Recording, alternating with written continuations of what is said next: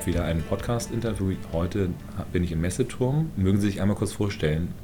Ja, schönen guten Tag, Herr Achenbach. Es freut mich, dass Sie gekommen sind. Ähm, mein Name ist Birgit Hermle. Ich arbeite bei Refinitiv, ehemalig äh, Thomson Reuters. Ähm, wir wurden umfirmiert ähm, im Bereich Market Development für quantitative Analysen und Investments. Mhm. Das ist auf jeden Fall ja eine der Grundlagen dafür, wie man überhaupt Geldanlagen machen kann. Das heißt, gutes Research und auch eine äh, Informationslage zu schaffen, das ist ja eigentlich der Hauptbestandteil von jedem Investment. Ähm, Sie haben jetzt auch eine gewisse Expertise im Bereich nachhaltiges Investment, da werden wir uns vielleicht heute ein bisschen mehr darüber unterhalten. Aber wo kommt äh, Thomson Reuters äh, bzw. Refinitiv denn jetzt aktuell her? Ja, ähm, wir hatten angefangen mit Asset 4. Die hatten wir akquiriert im Jahr 2002 und von da an ähm, waren wir eine der Vorreiter, was die nachhaltigen Investments angeht. Wir sammeln seit 2002 dementsprechend ähm, eben die Daten in einer großen Granularität und halten die vor für unsere Kunden und ähm, berechnen aber auch eigene äh, Indizes beispielsweise. Wir werden die Daten künftig für unsere Lipper-Daten benutzen und wir sind. Ja, Ihre was für Daten? Äh, Lipper-Daten. So, Lipper ist eine eigene Marke von uns. Mhm. Da geht es um Fonds. Mhm. Ähm, ja, das. Okay. Spannend, spannend. Also ich habe, äh, warum äh, ich jetzt eben auch mehr über Ihre Arbeit gehört habe, ich habe mit der Uni Kassel eben jetzt auch mehr zu tun gehabt und der Professor Klein, der arbeitet wohl offenbar auch sehr gerne mit Asset 4 und äh, hat dementsprechend das auch äh, zum Beispiel als eine Forschungsarbeit dann nochmal mit reingestellt. Deswegen habe ich da mich jetzt intensiver mit auseinandergesetzt. Aber ähm, um da vielleicht nochmal einen kleinen Einstieg dann zu finden, warum macht man denn was mit dem Thema Nachhaltigkeit? Ich meine, wenn man jetzt nur eine Ratingagentur ist, dann kann man das ja machen wie Standard Poor's oder sowas, sondern einfach nur zu gucken, wie sind die Unternehmensdaten, wie kommt man darauf, Nachhaltiges ähm, dann mit einzubeziehen. Es ist immer eine größere Forderung. Ähm, unsere Kinder äh, werden wahrscheinlich diesen, diesen Planeten nicht mehr vorfinden, wie wir es erlebt haben. Wir haben eine Verpflichtung gegenüber der Gesellschaft, dass wir eben nachhaltig wirtschaften. Ähm, wenn man investieren möchte, wird die Frage eben immer mehr aufgerufen bei den Portfolio-Managern auch, also die äh, Endinvestoren, inwiefern die Anlagen, die sie tätigen, eben nachhaltig sind, um genau dem Rechnung zu tragen. Ähm, man hat auch nachgewiesen und festgestellt, also wir haben einige Analysen gefahren, indem wir verglichen haben, wenn man nur nach Fundamentalanalysen äh, handelt und investiert oder ob man ESG-Daten eben dazu nimmt, ähm, wie sich die Performance entwickelt. Und wir haben festgestellt, dass über einen längeren Zeitraum hinweg man besser äh, fährt mit ESG-Investments. Mhm. ESG, also Environmental, Social und Governance-Themen, Umwelt, Soziales und ähm, unternehmerisches Fehlverhalten. Was sind denn da die zentralen Punkte? Also was steht da mehr im Mittelpunkt bei einzelnen Investoren? Ist es dann so, dass man da sagt, macht mal alles komplett? Oder ist es eher so, dass da bestimmte Aspekte besonders beleuchtet werden? Das ist sehr unterschiedlich, ähm, auch von unseren ähm, Anforderungen, die wir kriegen. Wir beleuchten aber alles gleichmäßig. Das heißt, wir haben 400 unterschiedliche Metriken, die wir ausfüllen. Und ähm, gerade wenn wir jetzt einen Index berechnen, dann sind es ungefähr, oder auch ein Scoring. Also wir, wir bieten auch Scorings an, die dann die äh, Daten schon analysiert. Für einzelne Unternehmen dann? Oder? Ja, mhm. genau. Und wir nehmen dann 178 von den Metriken, um eine größere Aussagekraft zu haben haben und bewerten dann diese Unternehmen äh, mit einem Scoring. Und dieses Scoring kann dann von 0 bis 100 sein, Prozent. Oder wir geben es auch an von A plus bis D minus. Und da spielt aber alles rein. Das heißt, von diesen 178 Messungen, die wir haben, das wird dann zusammengefasst in zehn Überkategorien und diese zehn Überkategorien fließen dann in alle drei gleichzeitig rein. Mhm. Also das heißt, man kann entweder bei Ihnen einfach die, die Eckdaten, also quasi Big Data, dann äh, bekommen und zum anderen aber auch die Möglichkeit zu sagen, bewertet das doch mal vor und sagt uns mal, welches ist denn das Unternehmen oder die 10 oder 20 Prozent der Unternehmen, die top sind in dem Bereich? Genau. Okay. Richtig. Mhm. Das ist, äh, ich meine, da, damit äh, kommen, kommen wir eher auch so in Richtung Best-in-Class-Ansatz, den man damit natürlich vielleicht auch bewerten können würde, theoretisch wahrscheinlich. Richtig. Ähm, und wie hat sich das denn jetzt in letzter Zeit entwickelt? Also wird es jetzt tendenziell eher mehr, dass das nachgefragt wird? Oder ist es eher so, dass Sie, dass Sie jetzt sagen, das bleibt auf einem konstanten Level? Oder wie, wie entwickelt sich die Situation da bei der Nachfrage Nachhaltigkeit? Wir ähm, sehen eine deutliche Entwicklung ähm, in Richtung nachhaltige ähm, Investitionen. Es ist mittlerweile sozusagen ein Muss in der Investmentbranche, dass man sich mit dem Thema beschäftigt. Wir hatten letzte Woche auch einen Kongress, wo wir mehrere Kunden und auch Nichtkunden hatten für ein, ein Gespräch und einen Vortrag und dort kam auch, also unsere Meinung wird da auch bestätigt, dass es ganz klar der Trend, ähm, gerade wenn wir Richtung Millennials gucken, ähm, die dann ein sehr starkes Interesse daran haben, nachhaltig zu investieren. Also es, man kommt eigentlich nicht mehr dran vorbei. Ähm, die Frage ist natürlich, in, in welche Richtung man geht. Wenn man jetzt über quantitative Analysen spricht, dann sind das meistens die Rohdaten, die die Kunden interessieren. Die wollen dann eben die komplette Transparenz haben. Ich möchte nicht sagen, dass wenn man das Scoring macht, dass es keine Transparenz gibt, aber natürlich kriegt man dort das komplette wir, wir nennen das Bulk Feed. Das heißt, dort ist wirklich äh, alles drin, komplett. Wir haben mittlerweile über 7000 Unternehmen und orientieren, orientieren uns ähm, hauptsächlich an den Indizes, den bestehenden. Und wir, also die Constituents, die äh, einzelnen Unternehmen, die zu Indizes gehören und entwickeln das auch weiter. Also wir versuchen da enorm zu investieren dieses Jahr und auch die nächsten Jahre. Dazu muss man natürlich sagen, wir sind aufgekauft worden zu 55 Prozent von Blackstone, wurden privatisiert, unser Teil. Und dementsprechend können wir jetzt andere Investments fahren, wie wir es vorher konnten. Und ESG spielt eine große Rolle dabei. Mhm. Jetzt ähm, haben Sie ja gesagt, 7000 Unternehmen werden da knapp bewertet. Mhm. Ähm, es ist ja wahrscheinlich so, dass die Tendenz ja eher aus der westlichen und der nördlichen Hemisphäre kommen. Also wie viel Prozent ist denn da globaler Süden, das, was da analysiert wird? Also sind die überhaupt investierbar? Also kommt man da ähm, irgendwie auch ran an Daten oder ist es eher eine Sache, die ähm, wo man sagen würde, das sollte man eher die Finger noch von lassen, weil über Emerging Markets wird immer auch viel gesprochen und kann das überhaupt Nachhaltigkeit, äh, kann das überhaupt nachhaltig sein oder nicht? Wie stehen Sie dann dazu, beziehungsweise äh, was ist die Meinung vielleicht auch von also wir haben relativ früh, jetzt, mm, ich habe es jetzt nicht ganz im Kopf, aber ich meine, es war um die 2010 rum, haben wir schon Bovespa mit reingenommen, was ja Brasilien ist, Lateinamerika. Ähm, also wir sehen das durchaus als, als Chance, die Entwicklungsländer mit reinzunehmen. Natürlich haben wir einen Fokus eher auf Europa, Nordamerika. In Summe machen, macht das ungefähr ja, 4.500 Instrumente aus, kann man sich schon ausrechnen, wie viel dann noch übrig bleibt. Wir decken aber auch Afrika und Lateinamerika ab, ähm, Asien, Japan und aber auch sehr viel in Australien beispielsweise. Mhm. Und äh, wie schwierig ist das da, an Daten zu kommen? Also ich habe mir immer mal sagen lassen, dass die Daten aus Nordamerika sehr, sehr gut dokumentiert sind. Europa ist auch schon okay, hängt davon ab, wo man da gerade ist. Aber die restlichen Teile der Erde, da sind ja teilweise keine wirklich fundierten Daten irgendwie zu bekommen wohl. Äh, haben, äh, wie, wie ist es in der Realität? Also mhm. äh, kommt man da an Daten ran oder nicht? Gute, berechtigte Frage. Ähm, es ist natürlich so, dass die Standards in den entwickelten Ländern andere sind wie die in den äh, Entwicklungsländern. Ähm, es ist aber so, dass wir Analysten haben. Wir haben 150 Analysten und wenn die sich mit den Unternehmen unterhalten, dazu muss man sagen, also unsere Informationen, die wir bekommen, die kriegen wir direkt von den Unternehmen. Das heißt, diese Analysten setzen sich mit den Unternehmen auseinander und legen natürlich die Standards auch fest.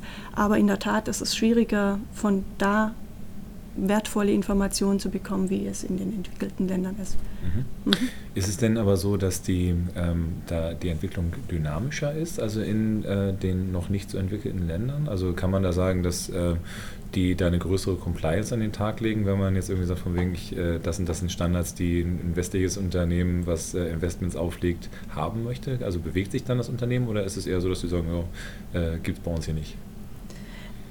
Es gibt sehr wohl den Trend, dass die ähm, sich bemühen, äh, da an den westlichen Standard ranzukommen. Der Hintergrund ist natürlich, dass sie möchten, dass man in sie investiert. Und sie sehen den Trend sehr wohl auch. Also gerade wenn man jetzt Afrika anschaut, ähm, da ist der, der Wille durchaus da, ähm, sich da anzulehnen und dementsprechend sieht man einen größeren Trend.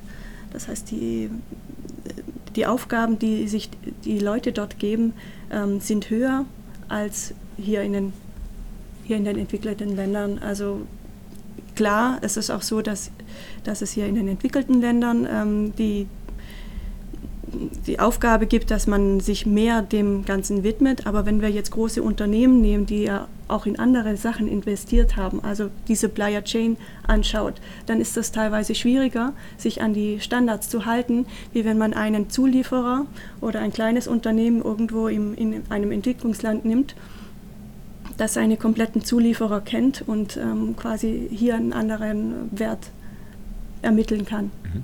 Das bedeutet grundsätzlich mal ist es eigentlich, wenn man auf das Unternehmen guckt, eher einfacher zu analysieren, ist das eher ein Unternehmen, was sich bemüht, nachhaltig zu sein oder ist es eher ein Unternehmen, wo es egal ist? Während es in Europa oder in westlichen Ländern kommt es da eher so zu Verschleierungstaktiken? Also ist es da so, dass Unternehmen dann proaktiv auch mal versuchen, gewisse Dinge so unter den Tisch verschwinden zu lassen, wenn man das analysiert? Proaktiv möchte ich es jetzt nicht nennen, aber es ist natürlich schwieriger, das nachzuvollziehen, weil einfach die großen Unternehmen so viele Zulieferer haben und, und, oder Investitionen in so viele unterschiedliche Bereiche, dass es äh, schwieriger ist, das Ganze nachzuvollziehen, sagen wir es mal so. Ich möchte jetzt keinem unterstellen, dass er etwas verschleiern möchte, aber ich gebe, also meine persönliche Meinung, dass es jetzt nicht die Meinung von meiner Firma ist, dass äh, in, in den Entwicklungsländern eben die Qualität dahingehend ähm, besser ist, dass man eben die komplette Kette kennt. Mhm.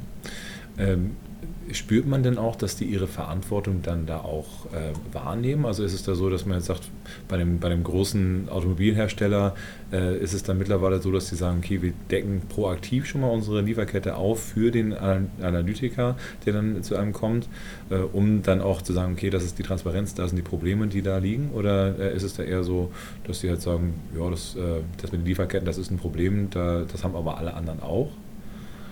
Diejenigen, die in diesem Bereich etwas tun möchten, die haben natürlich auch das Interesse, dass sie dahingehend ähm, vorsorgen, dass sie eben auch proaktiv ihre ganzen Prozesse dementsprechend aufsetzen und daran arbeiten. Das sieht man schon verstärkt. Also ich denke, die Bemühungen sind, sind da. Das äh, kann man nicht anders sagen. Also gerade in den Entwicklungsländern, äh, diejenigen, die eben ein Interesse daran haben, dass sie auch global ein Interesse erzeugen an ihrem Unternehmen, die sind sehr, sehr bemüht. Okay. Äh, wie schnell bekommt man denn sowas wie Kontroversen mit? Also ich sag mal, ist es dann so, dass äh, wenn Sie jetzt feststellen, alles klar, irgendwie bei Facebook gibt es jetzt äh, eine, eine Klage wegen irgendwelchen Daten, die dann eben falsch rausgegeben worden sind, wie schnell äh, kriegt man sowas mit und äh, teilt man das dann direkt irgendwie den Fondsmanagern auch mit, was dann da passiert oder wie ist da der Workflow dann? Wir haben also einmal diesen, diesen View, dass die Unternehmen uns das alles ähm, berichten. Wir haben aber auch ein, ähm, wir untersuchen auch ähm, Social Media, ähm, wo wir feststellen, wo die ob es Controversies gibt. Wir haben dafür auch ein extra Scoring um das, also ein Overlay im Grunde genommen, das ähm, das bewertet und schaut, ob das, was die Unternehmen berichten, ähm, auch dem entspricht. Also wir haben auch einen Discount für ähm, die Bewertungen mit drin, gerade was das Scoring angeht. Ein Discount? Discount heißt, ähm, wir validieren nochmal den Wert, den wir ausweisen als Scoring, nur rein das, was das Unternehmen uns gemeldet hat im Vergleich zu dem, was wir in der Presse gelesen haben. Also es kann sein, dass äh, es eine schlechtere Bewertung dafür gibt. Ist es denn klassischerweise so, dass die Bewertung dann schlechter ist oder äh, nehmen sich Unternehmen manchmal auch äh, schlechter wahr, als sie in Wirklichkeit sind? Es kommt auch das Gegenteil vor. Also wenn wir ähm, etwas mitbekommen, dass, dass ein Unternehmen eben speziell sich äh, bemüht, in,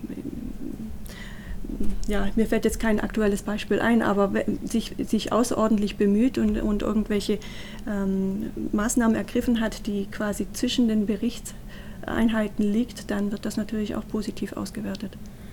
Das ist auf jeden Fall ja ein spannendes Feld, also 7000 Unternehmen da im Blick zu behalten, das ist ja auf jeden Fall eine, eine riesengroße Aufgabe. Ähm, was ist denn vielleicht der, der, Fokus, den Sie sich denn mit neuem Namen dann vielleicht auch geben wollen? Also äh, was ähm, ist denn das, wofür Ihr Unternehmen im Besonderen steht? Also man ist ja natürlich auch irgendwie im Wettbewerb mit anderen äh, Ratingagenturen, gehe ich mal von aus, dann wird es ja sowas wie ein USP, so ein, irgendwie eine ein Alleinstellungsmerkmal auch geben. Wo, äh, wo kann man dann sagen, das ist der Experte für? Wir achten darauf, und Sie hatten es vorhin schon mal erwähnt gehabt, ob wir unterscheiden zwischen I, S und G, also ob wir eine unterschiedliche ähm, Blickwinkel haben auf die Geschichten. Was, worauf wir Wert legen, ist, dass wir eine, ähm, eine komplette Betrachtung haben. Also was wir, ich möchte jetzt auch da nicht jemanden in äh, Missgunst bringen, aber was wir eben festgestellt haben bei unseren Mitbewerbern, dass oftmals eben eine oder zwei Bereiche nicht so beleuchtet werden. Ähm, und ähm, wir versuchen eben eine einheitliche ähm, Richtlinie ha zu haben und wirklich alle drei Bereiche zu beleuchten. Das heißt, wir versuchen sehr in die Tiefe zu gehen bei dem, was wir analysieren. Da macht es ähm, nicht unbedingt die Quantität, aber die, also die Qualität. Das haben wir im Fokus und wir werden aber dieses Jahr deutlich weiter investieren und die, unsere Anzahl der in, in, ähm, Unternehmen, die wir betrachten, erweitern. Mhm. Was ist da so die Hauptstoßrichtung? Ich meine, äh, die großen äh, Player am Markt immer so oder so dann irgendwie mit drin haben. Äh, was ist denn das ähm, entscheidende Entwicklungsfeld? Also wo da, darf man darüber sprechen oder ist es eher so, dass wir sagen, hm, wir wollen noch nicht zu sehr ins Detail gehen? Was für ein Kontinent ist da vielleicht besonders spannend oder welche Kontinente? Also im Moment sind wir sehr stark fokussiert auch auf Asien. Mhm. Da haben wir im Moment ähm, ungefähr 700 Unternehmen, die wir betrachten. Für uns ist das ein sehr wachsender Markt. Also definitiv werden wir in Asien mehr investieren. Wir werden aber auch eben, wie Sie schon äh, angesprochen hatten, in den Entwicklungsländern mehr rein investieren. Ja, das sind erstmal die Stoßrichtungen. Was wir auch noch machen, ich hatte es vorhin schon mal kurz erwähnt, ist Lipper. Wir arbeiten stark an einer Lösung, auch die ganzen Fonds zu betrachten. Das heißt, was sind die einzelnen Bestandteile eines Fonds und werden darauf eben die Analyse beziehen, also nicht nur die Indizes ausleuchten, sondern auch die Fonds. Mhm. Also auch nach Sustainability-Kriterien, das heißt äh, zu gucken, wie seriös ist denn irgendwie das, was da im Hintergrund dann abläuft. Also kann man dann sagen, äh, von der und der Fondsgesellschaft, der und der Investmentfonds ist, was Sustainability angeht, vielleicht nicht so seriös oder ist es eher so, dass man das, äh, also weil man könnte ja theoretisch hingehen und sagt, man macht das halt so nach einem A bis äh, E-Rating und äh, E ist vielleicht besonders unseriös, was die eigenen Kriterien angeht. Geht das in so eine Richtung? Weil das wäre natürlich für einen Privatkunden total super. Da sagt man, alles klar, Thomson Reuters hat gesagt, das ist ein E, dann kaufe ich das mir nicht. Ja, genau. Also in die Richtung soll es gehen. Dabei geht es natürlich nicht nur um die ESG-Fonds, die aufgelegt werden, sondern auch um normale bestehende oder ETFs, wo man dann reinschaut und äh, guckt, was da für, äh, für Unternehmen mit aufgenommen werden und gibt dann eben ein, ein Rating ab, inwiefern man das eben als ESG relevant oder nicht relevant und in welchem Rahmen. Sie sagten es schon richtig, von, äh, wir haben die Kriterien A plus bis äh, D minus und, oder von 0 bis 100 Prozent. Ich bin mir nicht sicher, ob das im Lipper-Bereich dann auch so übernommen wird, aber es wird da momentan und ich gehe mal davon aus, dass im nächsten Jahr da was rauskommen wird, mhm. was man den Kunden zur Verfügung stellen kann. Gerade für den Privatinvestor, mhm. denke ich, ist das eine gute Gelegenheit zu gucken, Definitiv. Also das ist natürlich ein Transparenzthema dann natürlich auch. Ne? Deswegen vielleicht auch nochmal eine zusätzliche Frage. Äh, Gibt es denn da irgendwie sowas wie eine Gewichtung, dass man eben sagt, keine Ahnung was, wenn ein Unternehmen im Bereich Minen äh, unterwegs, Minenbetreiber unterwegs ist, wird dann besonders auf Umweltkriterien geachtet oder ist es halt so, dass egal welche Branche dann dahinter liegt wird, dass das, e dass das ESG-Scoring da immer gleich betrieben wird? Ist natürlich eine Gewichtung dann. Also wenn ein Unternehmen, wie Sie sagen, Minenbetreiber ist, der wird jetzt für Governance vielleicht nicht unbedingt zu 100 Prozent passen. Es wird aber nach wie vor, also wir betrachten alle drei Kategorien und errechnen daraus dann ein, ein Scoring. Beziehungsweise wir sammeln ja erstmal die ganzen Rohdaten. Es ist immer die Frage, was ein Kunde möchte. Wenn wir jetzt über LEPA reden, über die Fonds, dann wird es natürlich von uns eine Analyse geben und eine Gewichtung geben die dann entsprechend unterschiedlich sein wird, je nach der Branche. Spannend. Vielleicht äh, muss ich dann nochmal mir so einen, so einen, Zugang holen, dass ich dann alle Eckdaten, alle Rohdaten mal sehen kann. Weil natürlich wird immer von unterschiedlichen Kunden dann die Frage gestellt, okay, da ist jetzt das und das Unternehmen mit drin, wie kann das sein, dass das irgendwie als nachhaltig äh, deklariert wird. Aber ähm, auf jeden Fall eine spannende Entwicklung, die da jetzt eben aktuell passiert. Ähm, Wo, wohin äh, wird es denn noch weitergehen? Also gibt es denn da irgendwie jetzt äh, irgendwelche Branchen, die dann jetzt vielleicht auch noch aktuell unterrepräsentiert sind, wo man eben sagen würde, keine Ahnung was, Digitalisierung in Afrika ist vielleicht ein besonders äh, spannendes Topic oder äh, gibt es da irgendwelche Themen, wo man sagen würde, unabhängig von, okay, also bestimmte, bestimmte Ausrichtungen, wo sie vielleicht noch sich eben reinentwickeln wollen? Also, also was wir haben, ist eine Business Classification, dass wir sagen, wir haben unterschiedliche Sektoren und ähm, in, also Healthcare ist auf jeden Fall ein, ein Thema, was bei uns ähm, momentan sehr groß geschrieben wird, ähm, wie die Entwicklung weitergehen wird. Ähm, dadurch, dass wir gerade jetzt unsere Weichen stellen, möchte ich da nicht so okay. tief drauf Alles eingehen. Und äh, es ist auch noch nicht 100% klar, also wo wir, in welchen Bereich wir extremst tief reingehen werden. Seit wann gibt es den neuen Namen? Also hatten, hatten wir da schon drüber gesprochen gehabt? Ja, also den neuen Namen gibt es jetzt seit Oktober. Mhm. Wir in Deutschland firmieren immer noch unter Thomson Reuters Markets ähm, Deutschland GmbH, werden aber im Laufe der Zeit jetzt umfirmiert werden in Refinitiv. Offiziell sind wir immer noch Thomson Reuters im Handelsregister, aber wenn es um unsere Produkte geht, sind wir schon Refinitiv. Dementsprechend ist das alles so ein bisschen neu noch bei uns. Das heißt, wir versuchen uns jetzt neu zu positionieren, mhm. neu zu orientieren und deshalb ähm, ja, sind wir ganz glücklich und froh eigentlich, dass wir hier nach vorne schauen können und ähm, dementsprechend auch Budget genehmigt gekriegt haben, um weiterzuentwickeln. Ähm, aber es ist noch nicht in trockenen Tüchern. Wir stehen noch am Anfang von der neuen Firma und ähm, da ist noch nichts 100% beschlossen. Also umso spannender, dass ich jetzt am Anfang gleich schon mit dabei sein kann. Das heißt, wir werden das natürlich dann auch weiter beobachten, in welche Richtung das dann ergehen kann.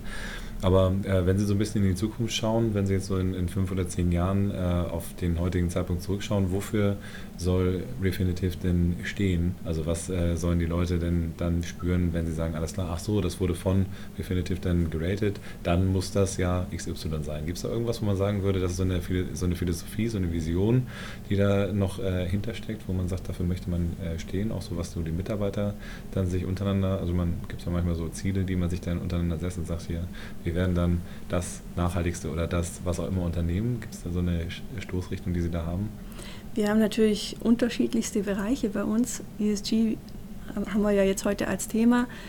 Ist natürlich klar, dass wir versuchen, also wenn ich, ich bin ja in diesem Bereich tätig, ich, wenn ich entscheiden könnte, möchte ich natürlich äh, gerne bei der Firma sein, die in fünf bis zehn Jahren als der Standardgeber und beste Quelle für ESG-Daten äh, steht. Das ist offensichtlich.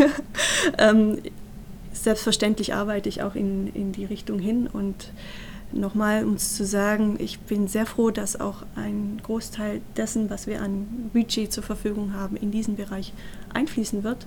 Und dementsprechend bin ich guter Dinge und dass wir in fünf bis zehn Jahren diejenigen sind, von denen unsere, also die, von denen die Daten am liebsten genommen werden, ähm, um das Thema Nachhaltigkeit zu validieren. Mhm. Das heißt, ähm, ich war jetzt ja letztens auch bei SAP unterwegs, die haben ja jetzt dann auch gesagt, dass die besonderen Wert eben auch in-house auf äh, dann bestimmte soziale Themen oder auch auf Umweltthemen dann eben legen, ähm, haben wir sagen lassen, dass das die Fluktuation dann durchaus eben begrenzen kann. Was muss man denn tun, um bei äh, Ihnen arbeiten zu dürfen? Also was, äh, was für Voraussetzungen setzen Sie dann äh, dafür? Soll man aus dem Sustainable Finance dann kommen oder was sind, was sind Dinge, die äh, man als Qualifikation mitbringen muss, damit man bei Ihnen arbeiten darf? Also im Moment ähm, arbeiten wir sehr stark. Also den Bereich, in dem ich tätig bin, der wächst enorm. Das heißt, wir ähm, investieren im Moment äh, eine Menge in quantitative Analysen. Das heißt, wenn man aus dem Bereich, wenn man Mathematik studiert hat oder Physik und sich dafür interessiert, welche Modelle es gibt, was man an quantitativen Analysen machen kann für die Investmentindustrie, Asset Management, äh, dann ist man bei uns auf jeden Fall im Moment sehr gut aufgehoben. Okay, dann wollen wir mal schauen. Also wenn ich demnächst dann äh, Menschen finde, die eben eher aus der, aus der technischen oder naturwissenschaftlichen Ecke kommen, dann werde ich die natürlich dann wärmstens hier empfehlen, weil ich habe mir auch von, äh, also ich war letztens beim Vortrag von MSCI und die haben dann eben auch gesagt, dass die klugen Köpfe dann zu den guten Unternehmen kommen und dass sich dann zu so einer Aufwärtsspirale dann entwickeln kann. Also wenn man inspirierende, tolle Menschen äh, mit, als äh, Mitarbeiter hat, dann führt das in die richtige Richtung. Dementsprechend äh, kann ich gleich auch mal ein Kompliment aussprechen. Ich habe mich hier sehr wohl gefühlt bei Ihnen. Äh, eine sehr angenehme Atmosphäre und äh, von daher vielen lieben Dank auf jeden Fall schon mal für die Zeit, für das Interview und äh, viel Erfolg dann äh, auf dem Weg zum nachhaltigsten Ratingunternehmen Deutschlands. Und, vielen Dank für die Zeit. Vielen Dank.